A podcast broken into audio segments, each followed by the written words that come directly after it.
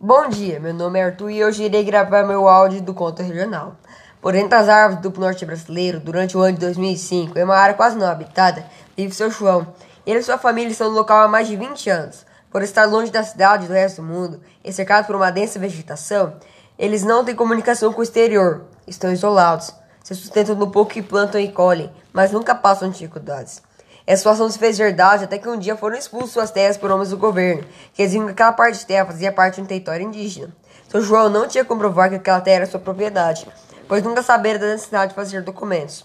E mesmo tentando resistir, não foi para, para os dois guardas, fortes como leão, que o arrastaram para fora do local. Agora, sem teto, fonte de renda, apenas suas sopas do corpo e poucos pertences foram para a cidade. Sua casa no sítio havia sido incendiada logo após eles saírem, ou seja, não havia pelo que lutar. Sua busca por emprego se estendeu por meses, mas nunca acharam um. Sem saber o que fazer, começou a beber e ficou cada vez mais distante de sua família. A vida que fora forçada a deixar apartados agora parecia um sonho. Aquela calma que sempre vivera virou fumaça. Se perguntava se valeria continuar seguindo em frente.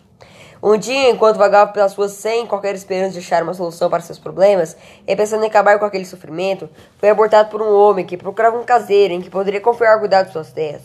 João ficou muito animado e foi rapidamente conversar com o homem. Contou sua história e percebeu que aquele homem quase passou pela mesma situação, mas conseguiu manter suas terras. Este, por nome Fernando, aceitou a proposta de João trabalhar para ele. Junto com Fernando, voltou para onde sua esposa e filhos se abrigavam, e contando a notícia, todos saíram imediatamente para sua nova vida. O combinado que fizeram que o homem era, em troca do cuidado de suas terras, pagariam um salário mínimo e cederiam uma casa, com energia e água para que eles vivessem. Com o passar do tempo, Fernando percebeu que João era confiável, e este voltou à sua vida simples do campo.